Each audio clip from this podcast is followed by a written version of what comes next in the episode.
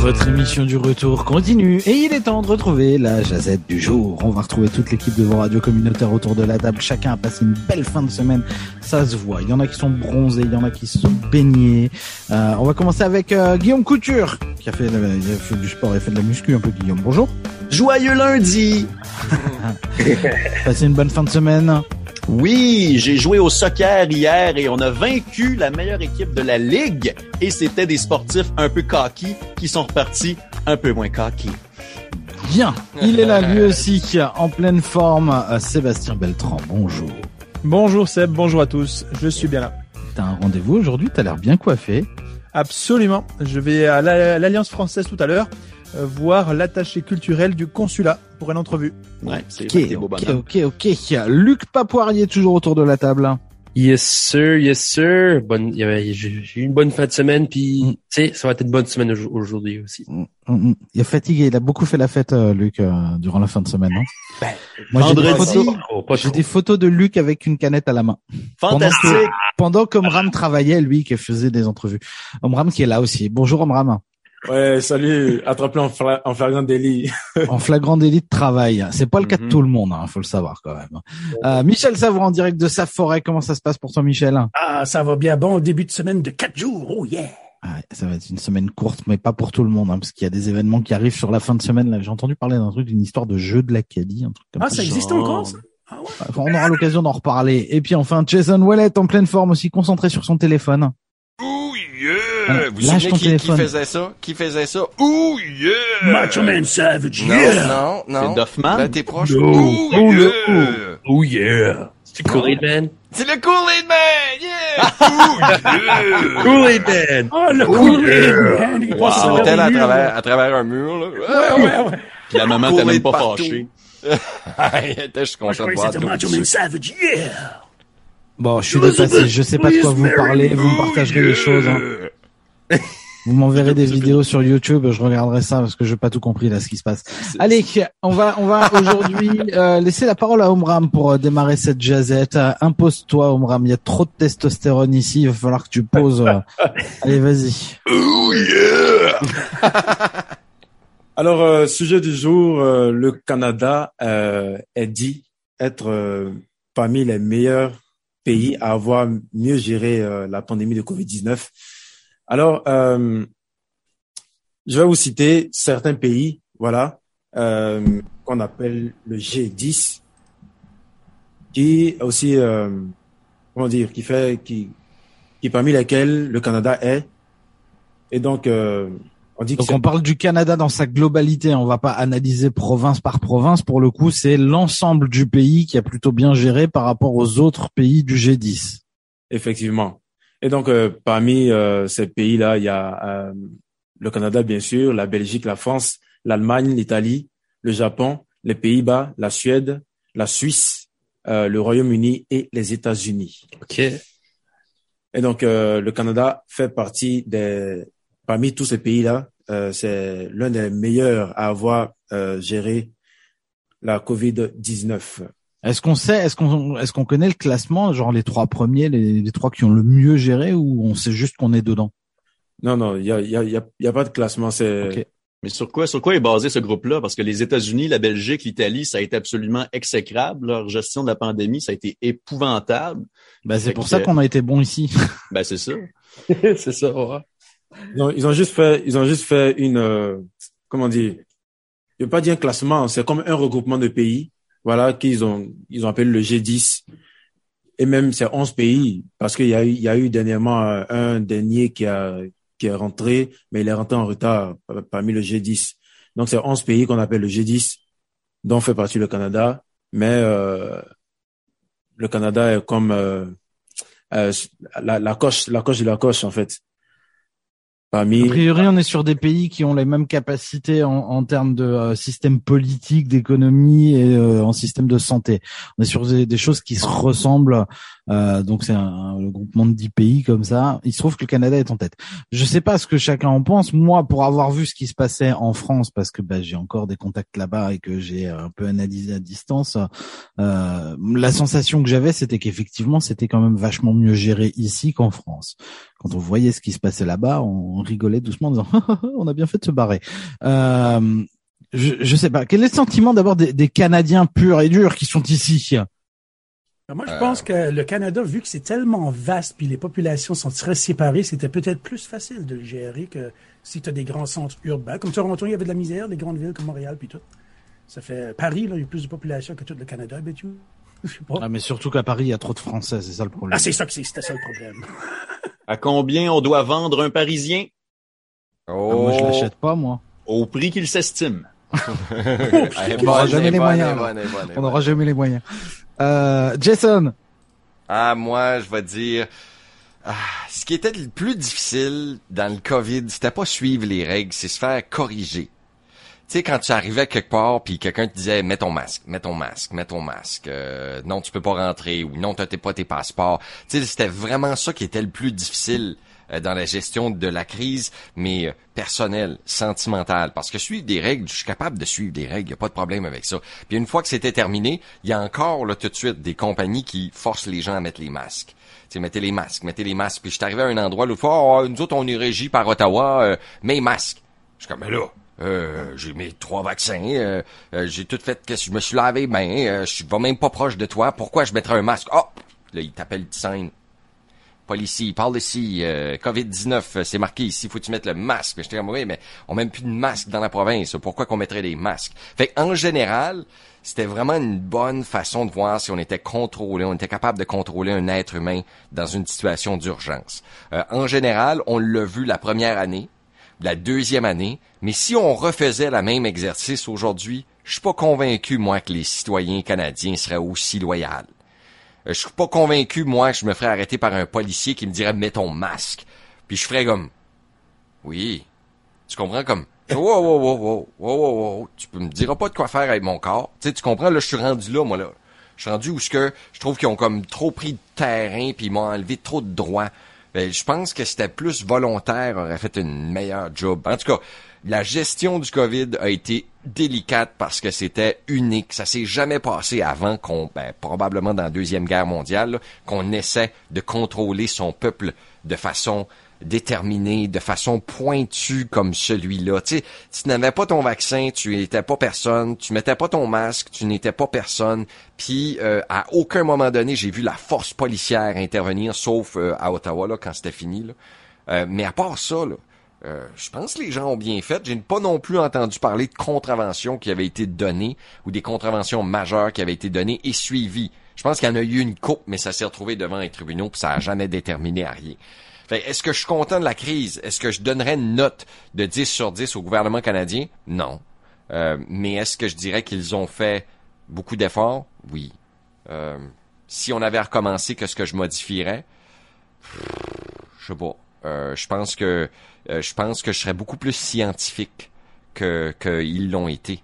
Là, il, il nous disait mets ton masque, mais il disait pas pourquoi mets ton masque. Il avait pas Ah non, de au début, ils disaient mettre pas de masque. Ben, en plus, Au début, là, tu te rappelles? Mets pas de masque, tu vas avoir, tu vas l'ajuster, puis tu vas te mettre les doigts dans la face, puis tu vas te toucher les yeux, puis tu vas... puis après ça, ils ont venu avec ces 40% plus efficaces si tu as un masque d'en face. Parce qu'ils savaient, ils savaient qu'il n'y en aurait pas assez. Ben, euh, déjà en partant pour pour en suggérer. Euh, puis ça, puis ça, le, le gouvernement chinois a fait une, une job de maître dans ce sens-là. On est responsable de la pandémie, mais là, on a tout dans notre pays les, les, les, le matériel médical. Puis là, à ce temps, faut se battre comme des chiens pour faire parvenir ça où ce qu'on peut. Euh, ça, ça a ramené beaucoup, beaucoup de, de, de games géopolitiques. Ça, euh, honnêtement, là, je pense qu'il y en a beaucoup qui ont constaté à quel point on est mondialisé et qu'on a- on n'est pas en on n'est pas non plus en capacité de produire certains produits de base, comme justement du matériel médical. On s'est retrouvé très dépendant justement de, euh, de, de, de, ces, de ce type de situation-là. Fait que euh, on a beaucoup appris, on a beaucoup appris, puis surtout, ce n'est, ce n'est pas terminé. Euh, je veux dire, en, Chine, en ce moment, il y a des augmentations de cas. Euh, je sais plutôt c'est où que j'avais vu ce matin qu'un autre endroit dans le monde où ça se pose beaucoup de questions. Puis pour revenir au, au regroupement de pays, comme Ram parlait au départ, ben, tu as aussi euh, la Suède qui avait fait une toute autre euh, stratégie, dans le sens qu'il avait beaucoup misé sur l'immunité collective. Et euh, ça a été une erreur. Ils l'ont reconnu eux-mêmes. Fait que, euh, puis pour revenir euh, au pays, ben c'est que on est dans une confédération où chaque province contrôle son éducation et sa santé, entre autres. Donc, euh, ça a été dix façons de gérer la pandémie qui furent différentes selon la couleur des gouvernements en place. Et euh, voilà. Donc, euh, dans l'ensemble, oui, ça, ça a bien été. Puis comme Michel le mentionnait, on, on a le luxe d'être trois habitants par kilomètre carré. Fait que c'est clair que ça n'est pas. En même temps, euh, la recherche suggère que euh, le taux cumulatif par habitant de cas de COVID-19 au Canada a été de 82 700 par million, tandis que euh, dans tous les pays, à l'exception du Japon, euh, on affichait un taux de un, taux supérieur de 100 millions, de 100 000 pardon, de 100 000 par million. Et puis euh, concernant les, les, le, le, taux de décès lié à la COVID-19 au, au, Canada, c'était euh, 919 par million. Encore une fois, le deuxième, le deuxième plus plus bas euh, derrière le Japon. Et puis euh, les autres pays, c'était 1000 par million. Donc, euh, si on prenait un million au Canada, il y avait 919 décès. Quand on prend euh, un million dans un autre pays, il y a 1000 décès. Ce qui fait que euh, c'est vraiment un taux bas pour le Canada par rapport aux autres pays. Moi, l'analyse que je fais de ça, c'est alors effectivement le fait que le Canada soit un très grand pays euh, dans lequel il y a beaucoup moins de monde qu'ailleurs. À titre de comparaison, on est sur un territoire qui est 18 fois plus grand que la France, mais on a deux fois moins d'habitants qu'en euh, France. Donc euh, évidemment, il y a plus de place et la distanciation se fait peut-être un peu plus naturellement. Mais il y a un autre paramètre à prendre en compte aussi, c'est que moi, l'analyse que j'en fais pour être ici depuis bientôt deux ans, c'est le Canadien est quand même vachement plus discipliné, respecte vachement plus ah, les oui. règles, respecte oui. vachement plus la bulle des uns et des autres. Oui. Euh, sentiment de Luc Poirier là-dessus.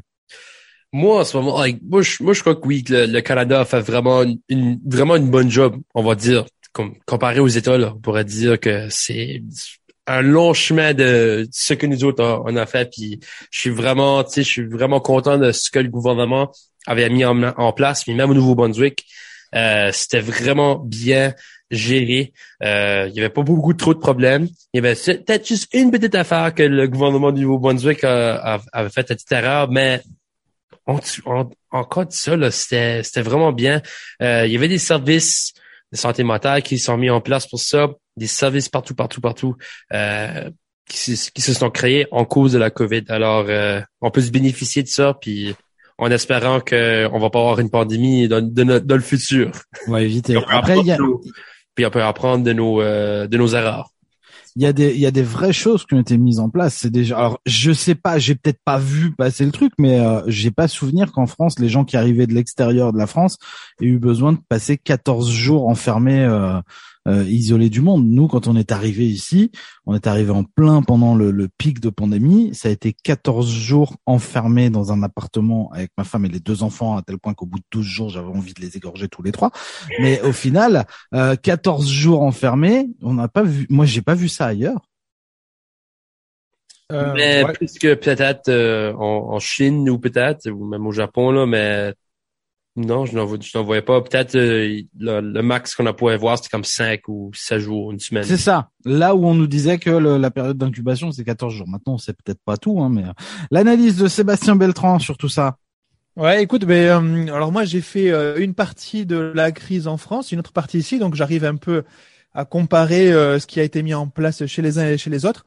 Donc euh, pour juste pour information, en France, donc moi mon frère habite à l'étranger et quand il a voulu rentrer en France euh, pour la deuxième enfin deuxième phase de la pandémie, donc la deuxième année, il a eu aussi un confinement de 14 jours. Hein. Donc okay. au départ, il voulait pas les Français, puis ils ont été un petit peu obligés à un moment où les hôpitaux étaient un petit peu saturés.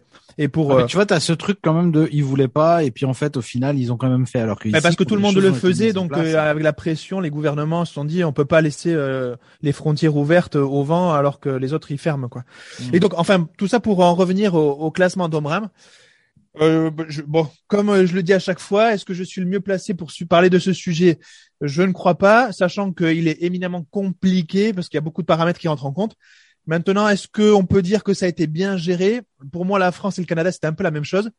Euh, bien géré dans le sens où on ferme tout, Bon, c'est sûr qu'à partir du, de ce moment-là, euh, ça limite euh, un petit peu la propagation du Covid, quoi.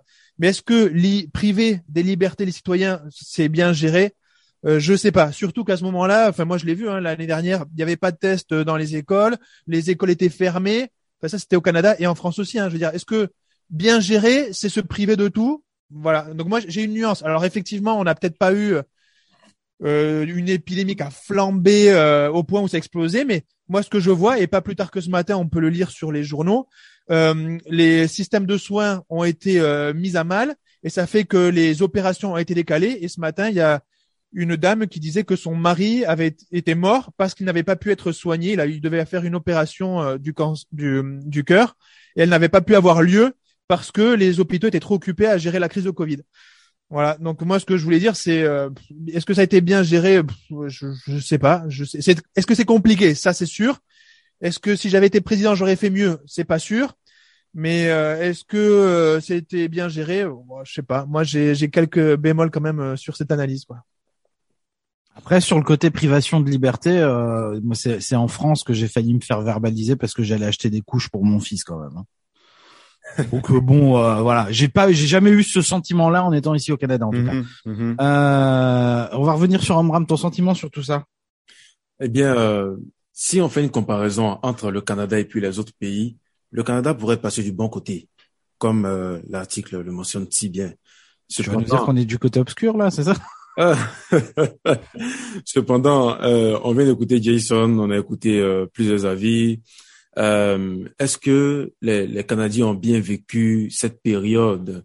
Si, si on demande, si on fait un sondage euh, avec les Canadiens eux-mêmes, est-ce que euh, ils ont bien vécu cette période-là?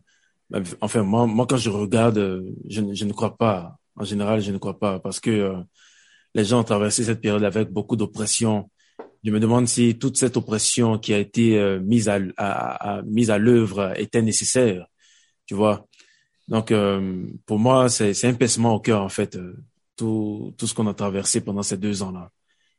Voilà. Et pour s'apercevoir que finalement, c'était pas si mal parce que là, il y a l'inflation puis la crise économique qui s'en vient. Wouh! Mais euh, je suis content que Sébastien l'ait amené sur le tapis. les gens malades qui ne pouvaient bénéficier d'opérations ou de traitements. Imaginez que vous avez une tumeur cancéreuse puis on reporte votre date d'opération ou votre date vos, vos, vos, dates de traitement, c'est, absolument euh, horrible comme, euh, comme, comme quotidien. Donc, une pensée pour ces gens-là qui finalement ont été victimes du système hospitalier, qui, qui, qui avait des lacunes, évidemment.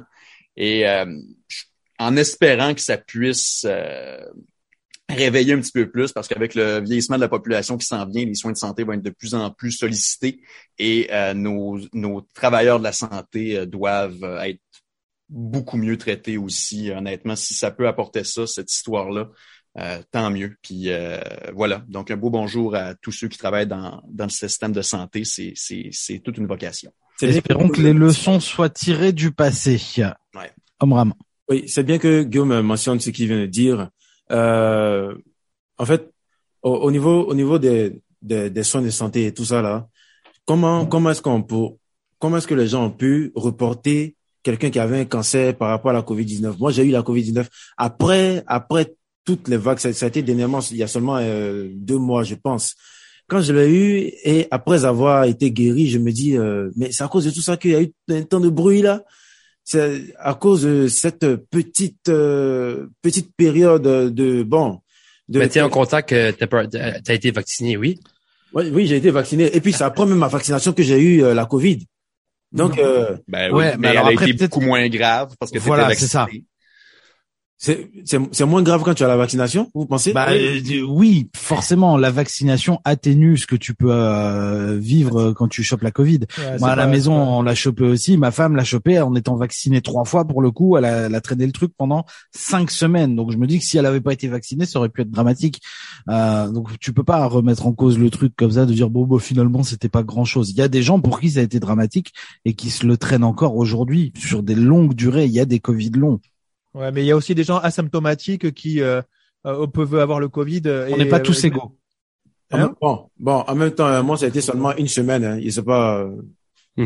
Été. oui, non, mais moi aussi, ça a été une semaine. J'ai eu un peu mal à la tête, un petit peu comme ça, vite fait. Ça m'a pas empêché de continuer à travailler depuis la maison, mais on n'est pas tous égaux face face à la maladie. Demain, tu tu vas te te tomber, tu fais une chute, tu te cognes, ça va bien se passer pour toi. Et puis il y en a d'autres pour qui ça va être plus compliqué. D'où d'où la question? Est-ce que ça valait le coup de mettre sous cloche euh, tous ces pays euh, priver les gens de voyager, euh, priver les gens de, de se déplacer. Est-ce qu'il fallait pas cibler, comme euh, certains le préconisaient au départ, sur les publics euh, fragiles plutôt que de mettre Mais des comment pays tu entiers identifies les publics fragiles? Ma femme faisait pas, pas pas forcément partie des publics euh, dits fragiles et pourtant elle l'a traîné pendant cinq semaines. Mhm. Puis moi, ma Donc femme comment a dû tu aller à fais pour identifier? Et oui, ouais, euh, Michel a emmené sa femme à l'hôpital à cause de ça. Comment tu identifies et tu tu tu dis bah toi t'es fragile, toi tu l'es pas, toi tu l'es pas, toi tu l'es? Euh, euh, moi, je suis pas scientifique, hein, mais les scientifiques, Euh. ils ont, ils ont, sor- non, mais ils ont sorti une liste des gens, comme maintenant, qui a droit à la quatrième dose de vaccin?